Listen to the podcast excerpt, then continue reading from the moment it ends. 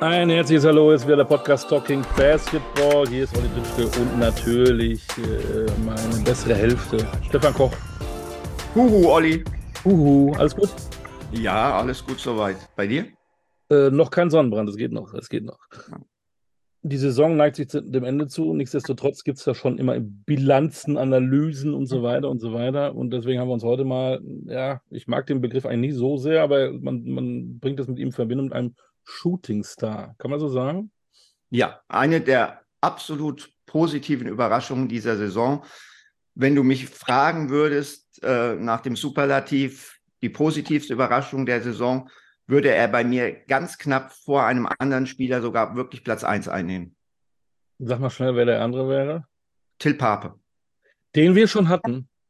Den wir schon hatten. Genau, Programmhinweis. Ne? Ja. Podcast, Basketball, Till Pape, der möglicherweise wechselt. Ähm, jetzt haben wir ein. ein nö, nö, nö, nicht, nee, nee, nee, nicht möglicherweise. Das wechselt auf jeden Fall. Aber wir wissen noch nicht, wohin. Das wollte ich sagen. Ne? Da musst du dich klar ausdrücken, junger Freund. Ja, ja, da kommt ja wieder der Oberlehrer. Wir haben mehr Glück, dass unser Gast ähm, Basketball spielt, denn er hat lange Fußball gespielt und es hat die ersten, da kommen wir gleich zu, Schritte beim SG Sechtem gemacht. So. Sagst du mir, wo, wo Sechtem liegt? Für alle, die in Garmisch wohnen oder in Füssen in Regensburg oder in Chemnitz, wo ist, in Chemnitz wissen es ja vielleicht sogar, Sechtem. Na, Sechtem liegt im Rheinland. Das kennst du? Ja, außerdem vermute ich mal stark, dass das die SG Sechtem ist, weil ich glaube, dass die Buchstaben SG für Spielgemeinschaft stehen, Olli. Spielgemeinschaft, Sportgemeinschaft, okay. Ja, dann stellst du die erste Frage an unseren Gast, ne? Ja, ich stelle mal unserem Gast die erste Frage. Lieber Gast, hast du einen zweiten Vornamen? Ja, den habe ich. Äh, Jan. Aha. Unser zweiter Gast heißt mit Vornamen Jan, Olli. Und jetzt würde ich einfach sagen, dass wir da jetzt nicht so ewig rumeiern. Lieber Gast, herzlich willkommen. Wer bist du? Ich bin der Kevin Jan Jebo. Kevin Jebo, ja. Und ich habe mich ja eben fast verplappert, als ich sagte, die ihn kennen, wissen das vielleicht. Da habe ich mir gesagt, nein.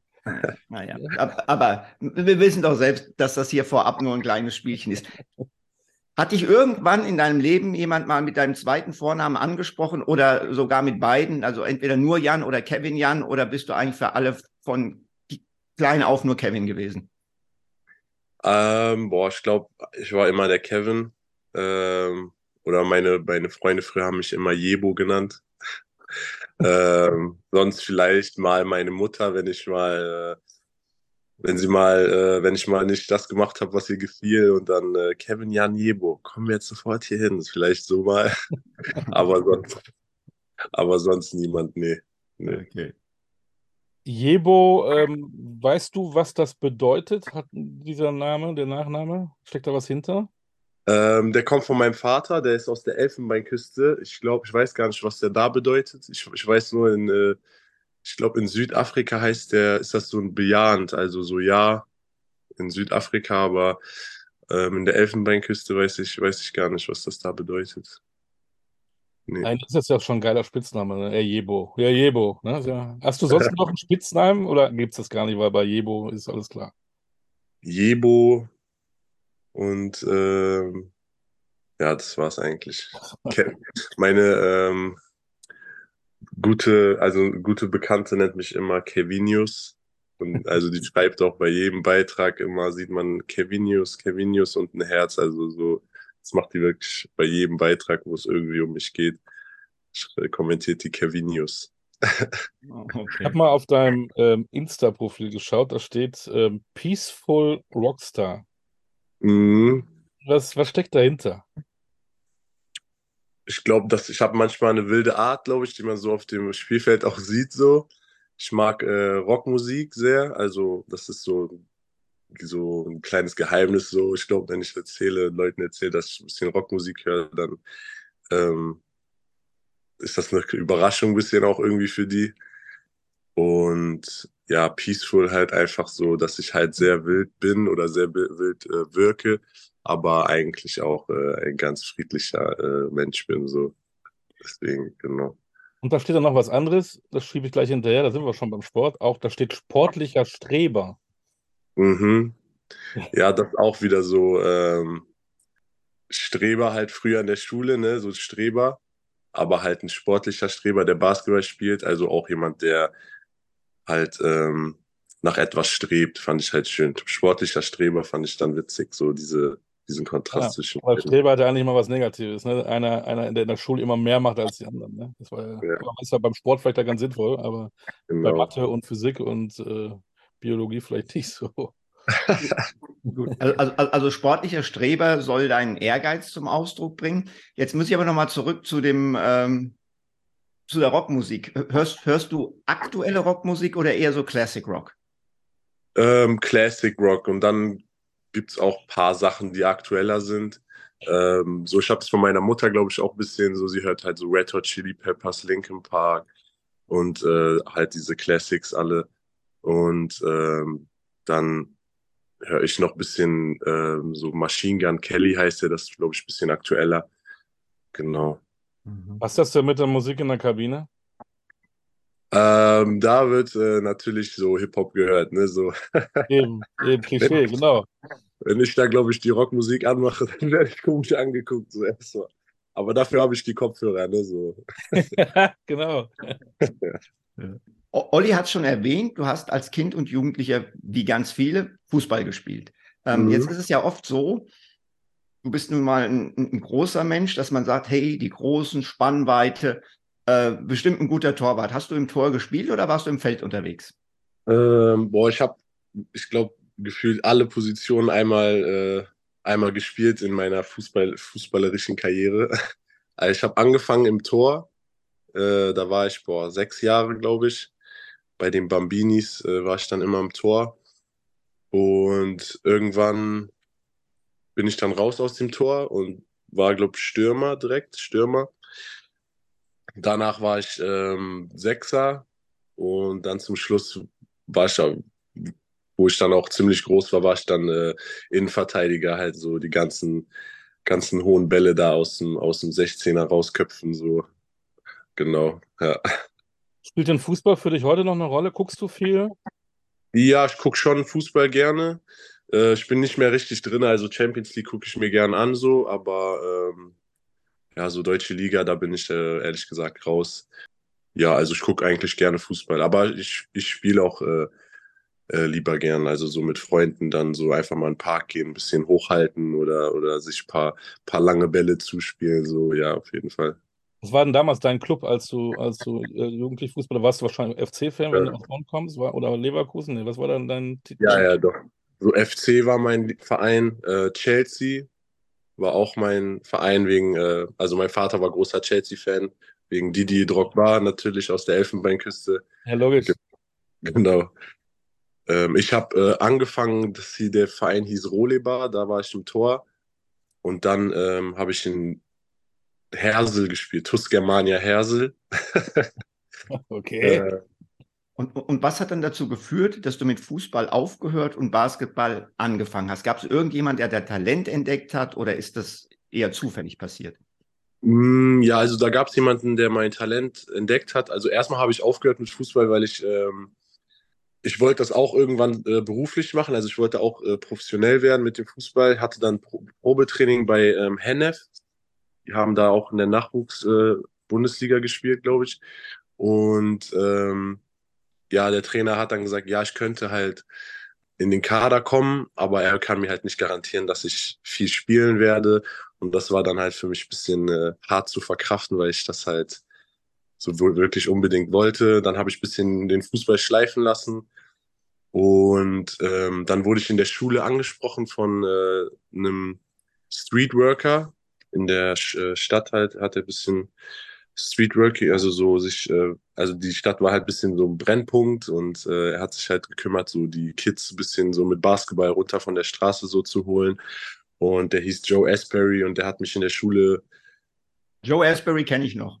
Ja, genau, der hat mich dann in der, in der Schule getroffen, gesehen und meinte so, ja, äh, du brauchst einen Basketball, so, du bist hier der Größte in der Schule, so, du sollst mal bei mir in der AG vorbeikommen und äh, ja, das habe ich dann gemacht und dann habe ich, bin ich so zum Basketball gekommen. Mhm. Stefan, hilf uns, woher kennst du ihn? Joe Asbury hat mal in Gießen beim VfB Gießen Regionalliga gespielt Und äh, Joe Asbury war auf diesem Niveau auf jeden Fall ein sehr guter Spieler, der, glaube ich, wenn es zu diesem Zeitpunkt eine Regelung wie heute gegeben hätte, dass du mit äh, sechs Ausländern in der BBL spielen kannst, auch hätte höher spielen können. Mhm. Ich, glaub, ich glaube aber, Kevin, ich weiß nicht, ob du das weißt, aber ich glaube, Joe hatte auch aber leider latent Knieprobleme. Und das hat, glaube ich, so, so, ne, das hat, glaube ich, so, so, so, so ein bisschen bei ihm mehr verhindert. Also ich, ich, ich habe den hier und da mal spielen sehen mit dicken Bandagen und mhm. aber hinterher die Eisbeutel auf dem, auf dem Knie äh, tonnenweise. Mhm. Ja, ja, also der, sein Spitzname war auch damals äh, Jumping Joe Asbury. Also genau, genau. Könnte, sehr, ja, ergibt Sinn dann, dass er dann.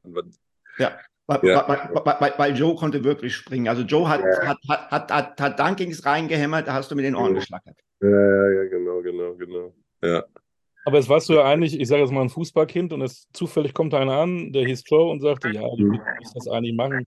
Äh, aber so einfach ist es ja auch nicht. Oder hat dir dieser Sport äh, gleich, äh, hat er dich gleich angefixt? Ja, der hat auf jeden Fall, ähm, ich fand das schon, schon sehr cool dann irgendwie, dass, dass mich da jemand anspricht und sagt, ich sollte Basketball spielen.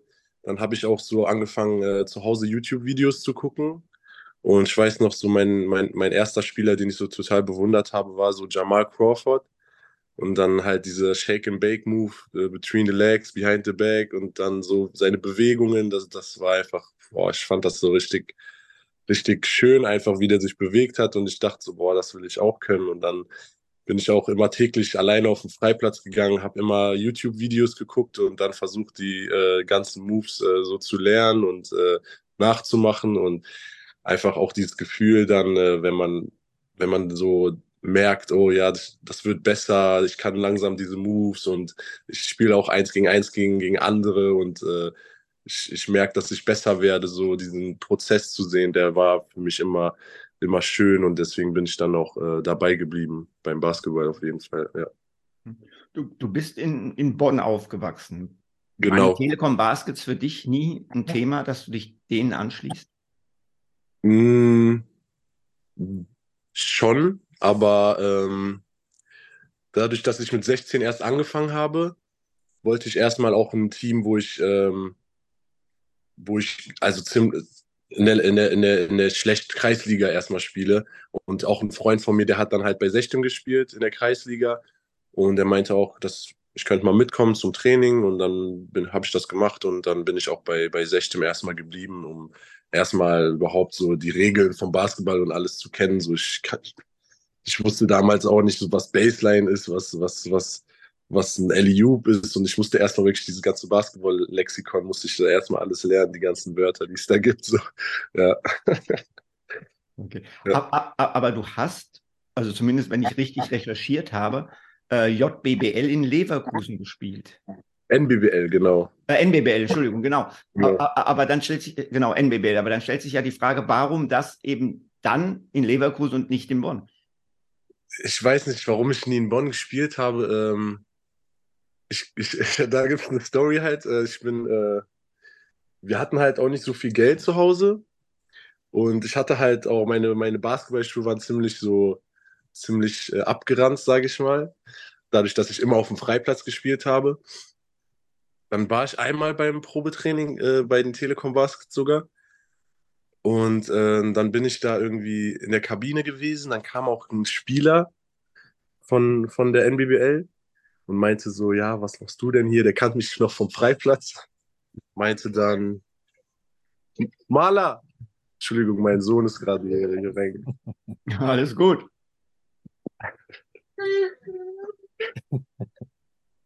Auf jeden Fall ist er dann ähm, in die Kabine gekommen, meinte so, was machst du denn hier? Und ich meinte, ähm, dass ich für ein Probetraining da bin und er hat dann nur so meine Schuhe angeguckt und meint so, ja, mit den Schuhen kommst du hier, kommst du hier eh nicht rein oder so. Und dann war ich so halt, ich war eh schon so ein schüchterner Junge und dann bin ich auch direkt nach Hause gegangen. Also ich hatte gar keine Lust mehr auf, auf das Training. Und äh, ja, deswegen bin ich danach, äh, ich habe mit den Baskets so, mit der Jugend, äh, habe ich nicht so wirklich gute Erinnerungen. Aber ja, deswegen bin ich dann äh, nach Leverkusen gegangen. Du hast ja dann wirklich eine Entwicklung genommen. Du hast dich wirklich von Liga zu Liga hochgearbeitet. Regionalliga, zweite Bundesliga, BBL. Musstest du deinen Spielstil diesen Ligen anpassen? Oder war es immer die gleiche Art und Weise, wie Kevin Janiebo in diesen Ligen agiert hat?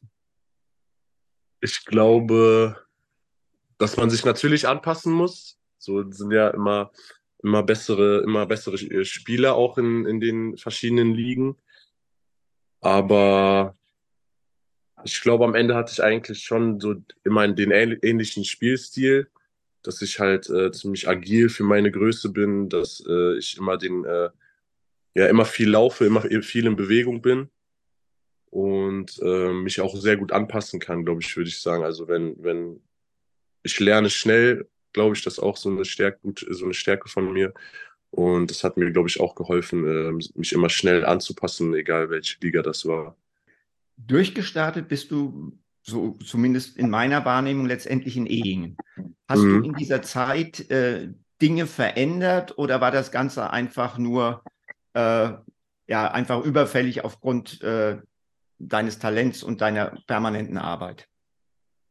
Ähm, doch, ich habe also in Egen habe ich auch sehr viel verändert mit äh, Dominik Reinboth äh, als mein Trainer damals. Habe hab ich sehr viel äh, Individualtraining bekommen, ähm, sehr viel Footwork äh, gehabt. Also das war so eine Routine immer vorm Training, dass ich sehr viel Footwork an meinem Footwork arbeite. Auch an meinem Wurf hat er mir, hat mir sehr viel äh, geholfen, meinen Wurf äh, noch ein bisschen zu verändern. Und ja, da, da also da habe ich mich schon sehr, sehr weiterentwickelt in Egen, ja. Mhm. Wie sehr haben sich denn deine Ziele verändert in den Jahren? Äh, du hast aus Kreisliga so gespielt, Freiplatz und auf einmal E-Hingen, das hat sich auch entwickelt. Was hat das mit deinem Kopf gemacht? Wo wolltest du hin? Also das hat eigentlich nichts in meinem Kopf gemacht. Schon, ich weiß, wo ich angefangen habe, da auf dem Freiplatz zu spielen, da habe ich mich schon vorgestellt, wie ich irgendwann in der ersten Liga spielen werde. So, ich habe mich da schon so gesehen. Und das ist eigentlich auch immer das, das Ziel geblieben. Ja, deswegen würde ich sagen, eigentlich mein Ziel ist immer schon, also seit ich eigentlich den Ball so in der Hand gehabt habe und so ähm, gehört habe, was die höchste Liga in Deutschland ist, dann da war mir klar, dass ich das auf jeden Fall machen will und schaffen will. Ja. Was haben die Eltern dazu gesagt? Ja, die fanden erstmal was Vernünftiges lernen, oder? Ja, ja, genau, genau. nee, die waren natürlich ich hatte ja eh schon, ich bin eh so ein Junge gehabt, der eh schon so viel äh, auch immer träumt und viel äh, Träume hat. Und dann dachten die, das ist wieder irgendwie so und jetzt wieder so eine Phase und das wird dann auch wieder vorbeigehen. Ähm, aber ja, ich glaube, die sind ziemlich, ziemlich äh, stolz und glücklich darüber, dass ich äh, was gefunden habe, was mir äh, Spaß gibt und Frieden gibt, auf jeden Fall, ja. Und was ich ja spannend finde, du bist äh, 2017 nach Ehingen und 2018 warst du deutscher Meister. Ja, aber nicht mit Ehingen, da gab es dieses 3 gegen 3. Ähm, du bist tatsächlich ja. deutscher Meister. Ähm, wie ist das zu verbinden? Passt das auf jeden Fall zusammen? Sind das eigentlich zwei verschiedene Sportarten? Ähm, wie bist du dazu gekommen? Mm, also dazu bin ich gekommen äh, durch ähm, Dia Soliman. Der ähm, hat das Team der Stamm, also das 3 gegen 3 Team der Stamm, der hat mich dann auch angesprochen mal so ähm, auf einem drei, auf meinem ersten 3 gegen 3 Turnier. Da war ich eigentlich nur just for fun so und er hat mich dann halt gesehen und äh, hat mich gefragt, ob ich nicht mal bei ihm im Team mitspiel, mitspielen will. Ähm, es wird auch so von Snipes gesponsert und dann meinte ich so, ja, warum nicht? Genau. Und da bin ich dann zum, zum 3x3 gekommen, das erste Mal. Also ich würde sagen, also 3x3 ist natürlich immer noch Basketball, aber ist schon, ist schon echt, also schon, schon, schon ein anderer Sport, so eigentlich, so auch von den Regeln. Das hört, ist, die Zeit wird ja nicht gestoppt, es geht immer weiter. Hilft dir das also, denn für dein in An- und Abführung normales Basketballspielen, dass du das gemacht hast oder noch machst? Auf jeden Fall. Also in erster Linie ist das für mich irgendwie sehr wichtig, dass ich da auch mal da zeige ich auch eine andere Facette von mir. Halt, ähm, wenn man mich da, glaube ich, spielen sieht, ist es schon ein anderer Kevin als ein 5 äh, gegen 5. Ich mache da ein bisschen mehr Streetball auch. Da zeige ich auch ein bisschen meine Handles oder meine, meine Bewegungen mehr. Ähm, das das äh, gibt mir irgendwie auch Selbstvertrauen dann für die fürs 5 gegen 5. Einfach auch ein bisschen befreiter zu spielen im 3 gegen 3 so. Ist auch nochmal gut im Sommer so, dass man dann ähm, ja, einfach den Kopf frei kriegt irgendwie, weil im 5 gegen 5 ist es ja auch ziemlich äh, systematisch alles. Man muss sich auch äh, an die Vorsätze vom Trainer halten, also an die, an das, was der Trainer dir gibt. Und im 3 gegen 3 bist du eigentlich ziemlich frei. So, du machst wirklich, äh, du spielst einfach nur Basketball und machst das, was gerade in deinen Kopf kommt. So. Ja. Ähm, mit im Stamm war auch Dennis Schröder, ne? Genau, Dennis Schröder hat auch mit uns gespielt in Hamburg 2018. Mhm. Und ja, war, war, war cool, war cool. also wir wussten auch alle nicht, also es sind ja vier, vier, vier im Team, vier Spieler im Team und wir sind da zu dritt hingefahren und äh, Dia hat uns auch nicht erzählt, dass äh, Dennis Schröder mit uns spielen wird und äh, dann stand er halt so hinter uns und meinte so, ja, äh, ich bin jetzt bei euch, ich spiele jetzt hier mit und waren wir alle so, okay, cool. Meinetwegen. Ja deutscher Meister mit Dennis Schröder geworden und dann auch Nationalmannschaft hast du da auch gespielt. Und mittlerweile ist ja der Sport halt auch olympisch, ne? Also, also mhm. tatsächlich, ne? Und du bist mhm. zweite Mal deutscher Meister geworden, 2021. Genau. Spielst du das jetzt noch weiter? Oder ist die Karriere äh, für dich zu Ende? Ist schwierig natürlich, äh, das sieht auch nicht jeder Trainer gerne, dass man dann noch im Sommer so Turniere spielt. Äh, viele Trainer haben natürlich auch Angst, dass man da sich irgendwie verletzt. Das wäre natürlich auch blöd, deswegen äh, muss ich das, muss ich gucken, ob ich da das noch weitermache. Ähm, ich würde gerne so, auf jeden Fall, aber da muss ich mich dann äh, daran halten, was, was, äh, was der Trainer sagt. Ne? Das wäre ein Trainer hier, Stefan Koch. Was hältst du denn von 3x3? Also, ich, ich, ich glaube, dass es sehr hilft, 3x3 äh, an Intuition und an Instinkten zu arbeiten. Ich glaube, dass es äh, mhm du hast im 3 gegen 3 eigentlich alle, alle Elemente des Basketballs. Ne? Du kannst einen Pick and Roll spielen und du kannst einen indirekten mhm. Block spielen. Das heißt, du hast das alles. Du hast aber ein, ein, bisschen mehr Platz und ein bisschen mehr Möglichkeiten, deine individuellen Skills zur Geltung bringen als im 5 gegen 5, wo einfach durch die Zahl der Spieler das Feld zwar nicht kleiner wird, aber der Raum, in dem du agieren, mhm. agierst, kleiner wird. Und äh, mhm. ich, ich, ich glaube, da 3 gegen 3 all, im Prinzip alle Grundlagen des Spiels äh, in sich trägt, ist das eine sehr, sehr wertvolle Sache, gerade für Jugendliche, äh, die auf Freiplätze gehen, wenn du eben da keine zehn Leute zusammenkriegst, sechs Leute reichen, um, da, um, um dein Spiel definitiv weiterzuentwickeln. Ja? Äh, und de deswegen, also immer wenn ich irgendwo am Freiplatz vorbeilaufe und ich sehe Jugendliche drei gegen drei spielen, sage ich, ja, ihr macht genau das Richtige, Kinder. Mhm, mh. Ja, und dazu findet ihr dann, wenn das in den Städten ist, auch ein bisschen Lifestyle drumherum statt. Ne? Äh, nicht unbedingt Rockmusik, aber da müssen wir vielleicht auch dran arbeiten. Aber, aber, wunderbar. Kommen wir doch mal wieder zurück zu 5 gegen 5. Ähm, genau. Du, du, du, hast, du hast das Stichwort Hamburg genannt, wo du mit Dennis Schröder ähm, mit dem Stamm 3x3 deutscher Meister geworden bist. Hamburg war auch deine erste Station in der BBL. 1920 mhm. war das. Mhm. mhm. Ähm, warum hat es da für dich noch nicht so funktioniert wie jetzt in Chemnitz? Das war mein erstes Jahr auch. Ähm, ähm, erste, äh, also BBL, erstes Jahr BBL. Und ich war auch noch mental nicht bereit dafür, glaube ich. Ich bin, äh, hat, also meine Vergangenheit war auch nicht immer schön, sage ich mal. Das, das hat mich da ein bisschen eingeholt. Und deswegen bin ich da, habe ich mich nicht nur auf Basketball konzentriert und das hat äh, mir nicht gut getan. Ja, deswegen hat es da auch nicht funktioniert, auf jeden Fall, ja. So basketballerisch eigentlich ähm, war ich schon bereit. Ich wurde halt auch nicht so eingesetzt wie in Chem äh, Chemnitz jetzt als Fünfer. Ich sollte da äh, die drei spielen sogar äh, 3-4 dann. Und äh, ja, also ich, basketballerisch habe ich mich eigentlich schon bereit gefühlt, aber ähm, genau abseits des Feldes war ich dann noch nicht professionell genug, um äh, BBL zu spielen, ja. Mhm. Ähm, dann hast du einen Schritt gemacht. Ähm, wir haben Till Pape schon erwähnt. Äh, Max mhm. Ugrei mhm. kommt mir in den Sinn. Äh, mhm. Zurück in die zweite Liga. In der mhm. zweiten Liga nochmal eine Schippe draufgelegt und dann ready für die, für die erste Liga. Ist das, ist das so einfach? Ein Schritt zurückgehen, um zwei Schritte vorwärts zu machen? Oder erzähl, erzähl mal, wie es für dich war. Hast du dich in Anführungszeichen gescheitert gefühlt, nachdem es in Hamburg nicht geklappt hat? Ähm, mit welchen Erwartungen bist du im Prinzip dann äh, in die Pro A gegangen? Ja, also gescheitert dachte ich schon ein bisschen, aber ich ich dachte halt, ja, ich werde jetzt, ich werde jetzt einfach wieder in die zweite Liga gehen, ähm, werde an, werd an mir arbeiten, werde die Sachen, die, die, die mir, ähm, bei denen ich noch nicht so weit war, BBL zu spielen, verändern.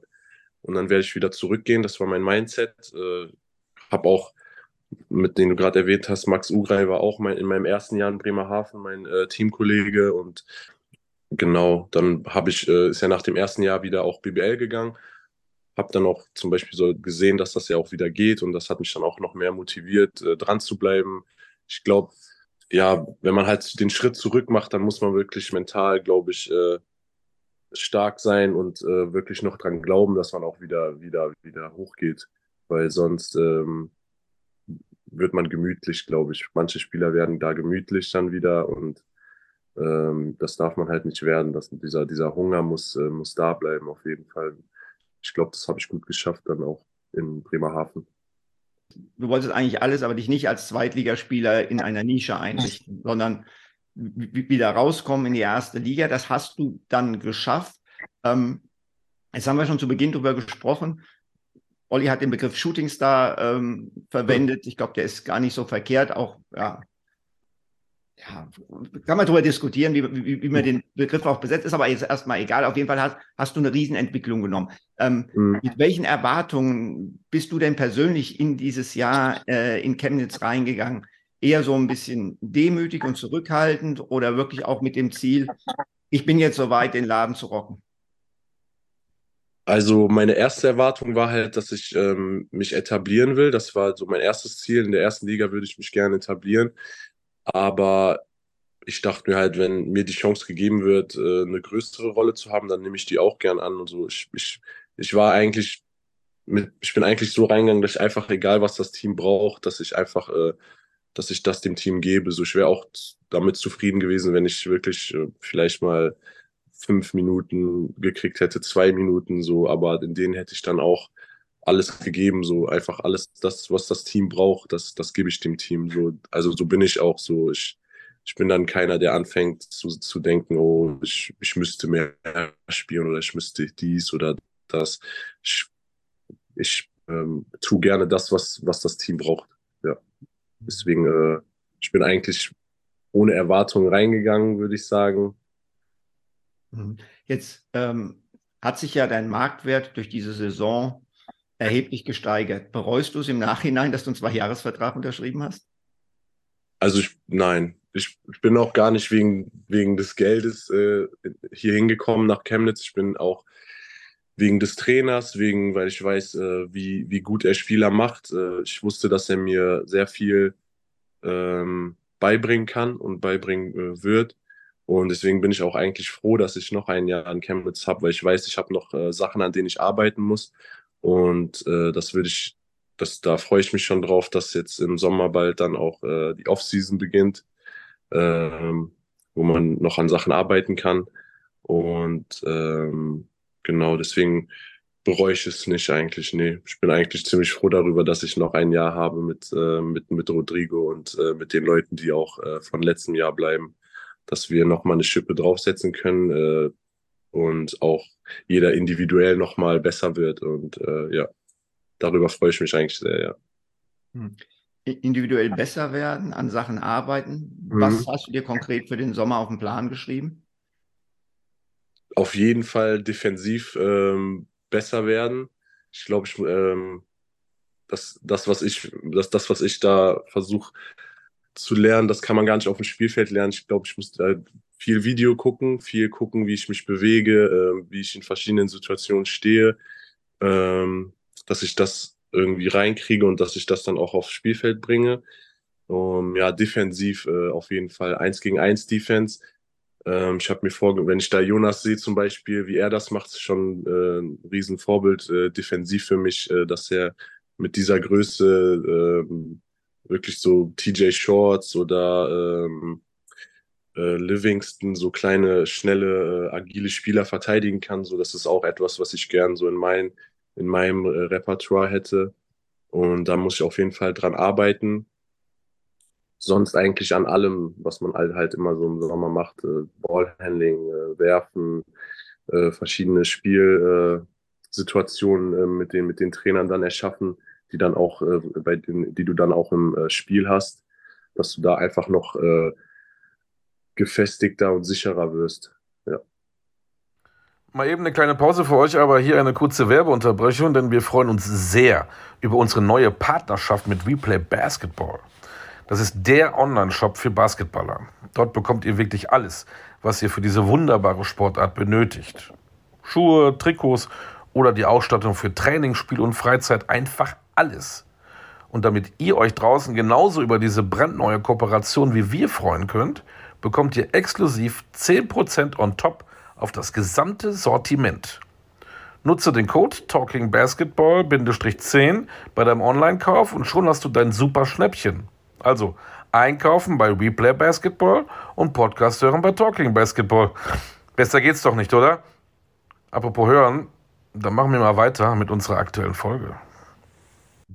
Ähm, Chemnitz hatte natürlich in dieser Saison ja auch mal einen Hänger. Da war ja auch so eine kleine Niederlagenserie. Mhm. Stark sind ja in Chemnitz vor allen Dingen auch die deutschen Positionen. Richter hast du gesagt, Weidemann gibt es noch, Lockhart gibt es noch. Habt ihr denn auch eine Gemeinschaft neben dem Sport? Geht ihr auch zusammen raus? Hat das vielleicht geholfen, um aus dieser Niederlagenserie rauszukommen, weil ihr auch echt wirkliches Team wart und nicht nur auf dem Court? Mm, ja, auf jeden Fall. Also wir sind schon oft rausgegangen oder haben uns getroffen bei jemandem zu Hause, haben dann vielleicht äh, U-League geguckt. Ähm, also wir hatten schon auf jeden Fall eine, ähm, eine gute, gute, gute Chemie. Also für mich war das auch dieses Jahr so in, meiner Karriere war das so wirklich äh, für mich bis jetzt so von der Chemie her so das Schönste, was ich bis, bis, bislang hatte. Alle waren wirklich, also es gab wirklich kein Ego, wirklich kein, kein einzigen, der irgendwie egoistisch war. Wir haben wirklich alle füreinander gespielt auch oder auch versucht, füreinander zu spielen. Also wenn einer mit dich mal nicht gesehen hat, dann warst du auch nicht sauer, weil du wusstest so, ist jetzt nicht mit Absicht oder so oder er guckt nur auf seine Stats oder sowas gab es wirklich nicht. Und deswegen bin ich wirklich froh, dass, dass ich diese Jungs auch alle kennengelernt habe und dass wir auch, wie du sagst, diese äh, Niederlagen Serie, die wir hatten, so dass da, da, noch rauszukommen und das auch noch so zu drehen, das, das zeigt auch wirklich, was für einen Charakter wir eigentlich auch als Team hatten, weil da gibt es auch wirklich andere Teams, die dann auch schon äh, an den Sommer denken und äh, einfach nur noch den Klassenerhalt schaffen wollen. Und äh, das, das wollten wir halt nicht und das wussten wir auch alle und darüber haben wir auch alle geredet und das zeigt wirklich auch äh, den Charakter wirklich von, von, den, von den Jungs. Ja. Mhm. Du hast gesagt, ihr habt euch dann auch zum Teil mal irgendwo getroffen und Euroleague ähm, mhm. geschaut. Äh, eines von Ollis wichtigsten Themen ist immer die Kulinarik. Hat dann auch der Gastgeber mal gekocht? Und was gab es möglicherweise Leckeres? Und kannst du kochen? Und äh, was, würdest, was würdest du denn für so einen Abend, wenn die Mannschaft zu dir zum Euroleague äh, schauen kommt, äh, auf den Tisch bringen? Jetzt mal raus, Kevin. Äh, ja, also es wurde gekocht. Erstmal das. Es wurde gekocht. Äh, also, was heißt gekocht? Äh, Erhitzt meinst du, ne? Nein, also es gibt da so, ähm, Jonas hatte da so einen Dip, an den ich mich jetzt erinnere, der war wirklich, den hat er auch selbst gemacht, so ein, so ein Dip, den haben wir dann einfach mit, mit so, äh, mit so Baguette gegessen, aber, aber das war schon wirklich, das, der Dip war schon wirklich sehr gut. Ähm, sonst gekocht, boah. Nee, ja, aber, also gekocht, aber was, was, würdest du denn deinen Mannschaftskameraden äh, auf den Tisch stellen? Boah, also wenn, wenn ich mal kochen sollte für meine Mannschaftskameraden, dann würde ich, glaube ich, was Afrikanisches kochen. So Jollof-Reis mit, äh, mit, mit ähm, Hähnchen und so einer äh, Chicken Stew, also so einer Soße dazu. Ja, aber ich weiß nicht, ob es dazu kommt. So. weißt du was? Dazu wird es kommen, weil wir werden jetzt äh, Matthias Pattloch, euren Pressesprecher, informieren, dass der die ganze Mannschaft äh, in Kenntnis setzt, dass du für sie afrikanisch kochen wirst. Ja, zur Saisoneröffnung, genau. Ja, dann, ja, dann. Was ist dann denn eigentlich Pattler auch sagen, wenn, wenn, er das, äh, wenn er das Budget und alles übernimmt, mache ich das gerne. ja. Was ist denn das Nationalgericht von der Elfenbeinküste? War das das, was du gerade gesagt hast? Nee, das ist eher so nigerianisch, äh, Ghana. Also da streiten sich die Länder auch, äh, wer das, äh, von, von wo das kommt, die beiden Länder. Äh, aber Elfenbeinküste ist so Atike, das ist so, ähm, sieht aus wie Couscous, ist aber Atike und das isst man dann halt äh, mit, ähm, mit Fisch, gebratenem Fisch und ähm, auch so einer Soße, so einer roten Soße, so, die so, so ein bisschen scharf ist und ähm, Zwiebeln, Tomaten. Das, das, ja, das isst man da. Würde ich auch Ja. nehmen. Wann warst du zum letzten Mal an der Elfenbeinküste und wie, wie wichtig Ich ist war-? Im Februar beim Fieber Break war ich da, um ähm, da nochmal so mein, die Sachen, äh, Papier, Papierkram wegen ähm, meinem Pass auch, ähm, war ich drüben. Zum zweiten Mal, das erste Mal war ich da mit drei, aber daran kann ich mich nicht mehr richtig erinnern. ähm, ja, war schon ein wirklich cooles Erlebnis auf jeden Fall, ja. Ja, jetzt musst du natürlich rausrücken. Also, dein Vater ist von der Elfenbeinküste. Du hast Interesse für die Nationalmannschaft dort zu spielen. Äh, wie weit Mhm. ist dieser Prozess? Ähm, schon sehr weit, also der ist schon so eigentlich perfekt, der Prozess schon fast zu Ende. Wenn jetzt nicht irgendwas äh, dazwischen kommt, dann werde ich auf jeden Fall äh, bei der WM für die Elfenbeinküste so auflaufen. Wie groß ist die Vorfreude darauf, für die Elfenbeinküste bei der WM zu spielen? Das ist ja, ich meine, das ist, das ist ja ein Riesending, oder? Ja, ja, das schon. Ja, das schon. Also das ist schon sehr krass für mich und ich glaube für meinen Vater auch, für meine Familie, für meine Freunde, ähm, weil ich weiß noch, wie ich früher, äh, wo ich Fußball gespielt habe, ähm, die die Drogba auch sehr, sehr gefeiert habe und auch sehr viele Spiele von der Elfenbeinküste gesehen habe und ich mir da auch vorgestellt habe, so, wenn ich nicht irgendwann mal Fußball äh, dort spielen könnte oder einfach ähm, auch gesehen habe, diese Liebe, die mein Vater auch für, für seine Heimat hat, so wenn er jedes Mal äh, die äh, Spiele der Elfenbeinküste gesehen hat und er und seine äh, Frau dann wirklich da so mega Fans sind und das war immer schön anzusehen. Da, das hat immer viel Freude ins Haus gebracht, auch wenn die Elfenbeinküste gespielt hat. Und dass ich jetzt die Möglichkeit habe, dass diese Freude meinem Vater zu geben, meiner Familie zu geben, dass er mir dann zuguckt und ich spiele für die Elfenbeinküste. So, ich glaube, das ist schon echt mega. So, das wird schon echt cool, ja. Und auch einfach die Erfahrung äh, einer Weltmeisterschaft äh, zu erleben, so, das ist schon was, was, was, was mega Tolles. Wie gut ist das Team und was hat der Basketball in der Elfenbeinküste für einen Stellenwert? Fußball ist natürlich in der Elfenbeinküste immer noch sehr beliebt, aber ähm, dadurch, dass ähm, ich glaube, in der Rangliste war Elfenbeinküste äh, die, äh, letztes Jahr Zweiter, glaube ich, hinter Tunesien, wenn ich richtig liege. Und deswegen ist es da, glaube ich, gerade äh, wächst, wächst, äh, also Basketball wächst da gerade und kommt bisschen mehr in, äh, an die Leute. Und deswegen glaube ich, dass, ähm, dass das in den nächsten Jahren vielleicht sogar National, Nationalsport werden könnte, wenn, wenn, wenn wir uns gut präsentieren auch und der Stadt auch etwas geben, worauf sie stolz sind, also dem Land auch etwas geben, worauf es stolz ist, dann äh, ja, glaube ich, wird das schon, wird das schon was Cooles für, für die Elfenbeinküste werden. Kennst du denn schon einige deiner zukünftigen äh, Teamkameraden? Basu Kone, ähm, ich weiß nicht, ob er mitspielen wird, aber ich habe, äh, ich weiß, dass er bei der Qualifikation auf jeden Fall mitgespielt hat. Ähm, und äh, den kenne ich sehr gut, kommt ja auch aus Hamburg, den äh, habe ich auch kennengelernt zu meinen Hamburg-Zeiten. Ähm, ist auch, glaube ich, ein guter Freund von Dennis Schröder.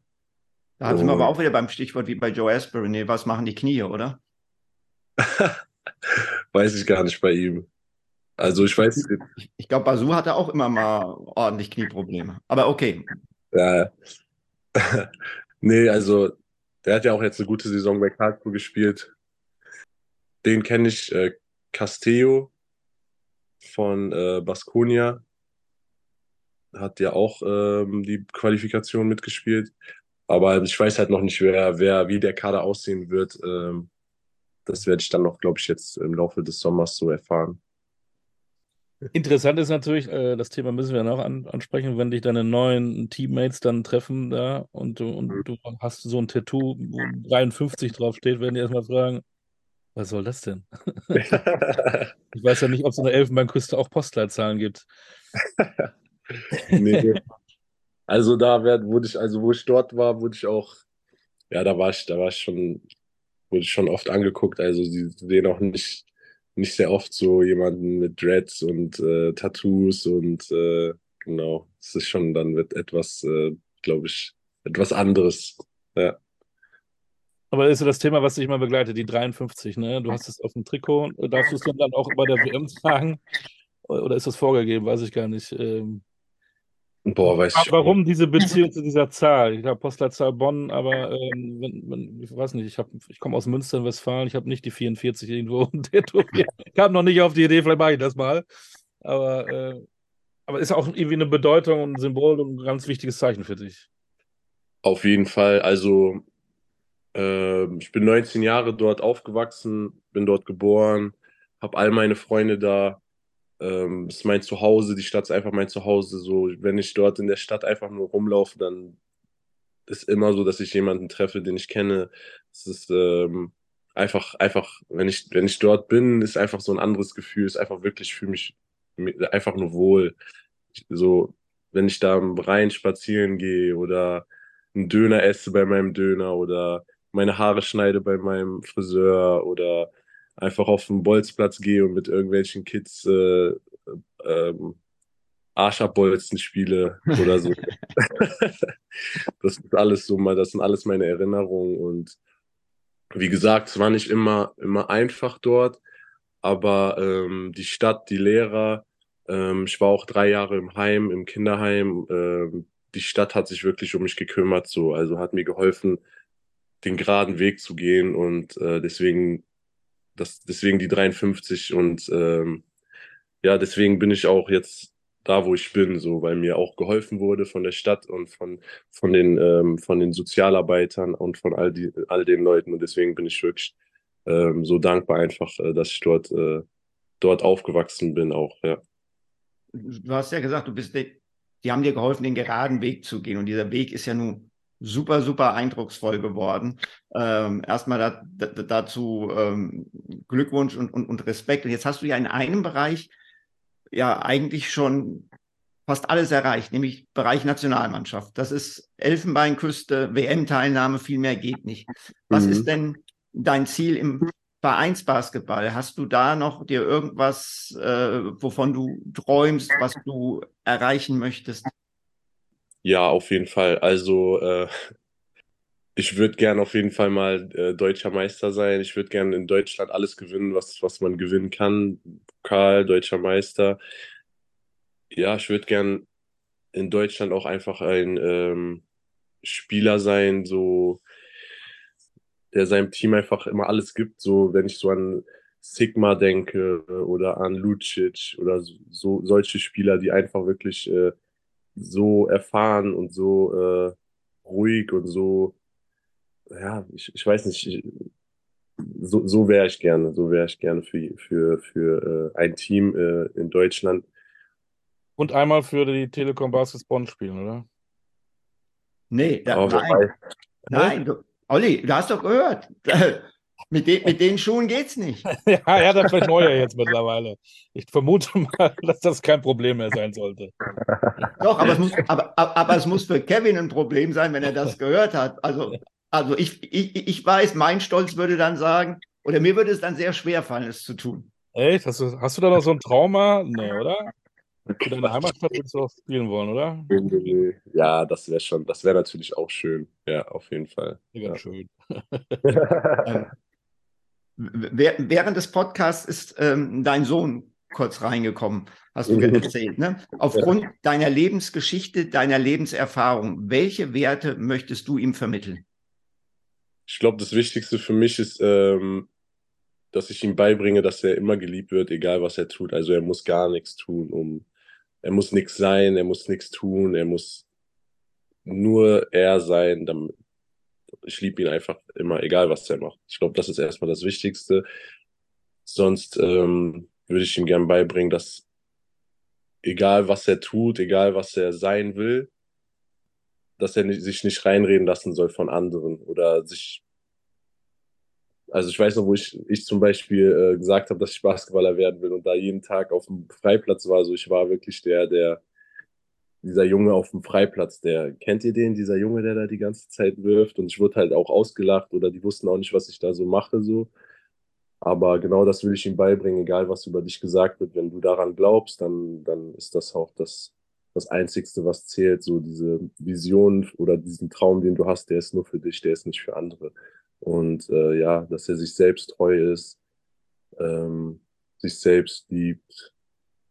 Diese ganzen, ja, sowas ist äh, für mich sehr wichtig, dass ich ihm das beibringe. Ja. Äh, am Ende, ähm, ich habe ja tagelang recherchiert. Wir wissen, dass du Rockmusik hörst, äh, zu Freunden in der Kabine, mhm. dass du ein Streber bist, aber mehr im Sport. Mhm. Dass du ein äh, Tattoo hast, die 53 liebst. Ähm, mhm. Aber du bist auch ein, ein Künstler, nicht nur mit dem Ball, sondern du zeichnest und malst gerne. Ja, ja. Das so für dich eine Ablenkung? Äh, und was, was für einen Stil bevorzugst du da? Das ist, ich habe ein paar Bilder gesehen, das war schon ganz, ganz geil, muss ich sagen. Ja, also das ist auch so etwas, was mir mich so ähm, präsent werden lässt, so einfach ähm, auch mir Frieden gibt, einfach diese, mich, mich nur auf eine Sache zu konzentrieren, auf meine Kreativität, was ich mir so vorstelle, dann auch irgendwie so aufs Blatt zu bringen oder auf die Leinwand. So, das finde ich auch immer sehr schön. Äh, ich habe angefangen mit, äh, mit so Mangas, also so äh, Anime-Figuren zu malen, so ähm, einfach äh, mit Bleistift oder schwarzen Feinliner. Und jetzt mittlerweile so male ich auch gern mit, mit Acrylfarbe auf Leinwand. Äh, boah, da male ich wirklich alles, was mir gerade so in den, in, in den Kopf kommt, versuche ich dann irgendwie so auf, auf die Leinwand zu bringen. So, ja, das macht schon echt viel Spaß. Und was machst du dann mit den Bildern? Die stehen bei mir in der Wohnung. Manche sind auch noch gar nicht zu Ende gemalt. Bei, manchmal male ich dann Bilder, dann sind die halb fertig und dann äh, habe ich schon wieder die nächste Idee und dann fange ich an, das nächste zu malen. Eigentlich verschenke ich die gerne so an, an Freunde, so, ja. Mhm. Oder hängen sie auch in meine Wohnung, wenn, wenn sie mir sehr gefallen oder meiner Freundin äh, gefallen, dann hängt sie die auf oder so. Aber sonst verschenke ich die. Oder sie stehen halt in der Ecke irgendwo. Vielleicht kannst du ja mal von Stefan Koch ein Porträt malen. Ach, Olli. Ja, ja das bringe ich dazu. Manga. Äh, so, also, wir sind äh, durch, Kevin. Ähm, überragende mhm. Einblicke, ähm, ein spannendes Leben, was du führst. Äh, interessant vom, vom Fußball zum Basketball machen viele, aber auch dann mit dem, der späten Entwicklung. Ähm, mhm. Volles Jahr, was du gespielt hast. Ich finde das klasse, was du zu deinem Sohn sagst, was du nebenbei auch noch was anderes machst. mich hat das beeindruckt. Danke für deine Zeit. Vielen Dank. Dankeschön. Wichtig ist ähm, bei allem, bleib auf jeden Fall gesund. Ja, ihr auch. Ich danke euch. Ja, auch nochmal ganz lieben Dank von mir, Kevin. Ich kann mich Olli nur anschließen. Das war eine sehr, sehr beeindruckende Folge, dank eines beeindruckenden Gastes. Vielen Dank. Ich danke dir. Dankeschön.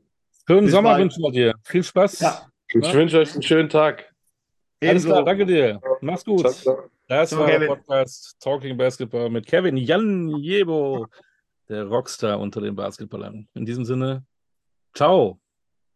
Ciao, auch von mir. Und ähm, ja, wir haben es jetzt schon bei der Verabschiedung von Kevin gesagt, aber das war wirklich äh, in ganz vielen Bereichen sehr, sehr ähm, interessant, die Einblicke, die wir da erhalten haben. In diesem Sinne, so soll es sein. Hört uns.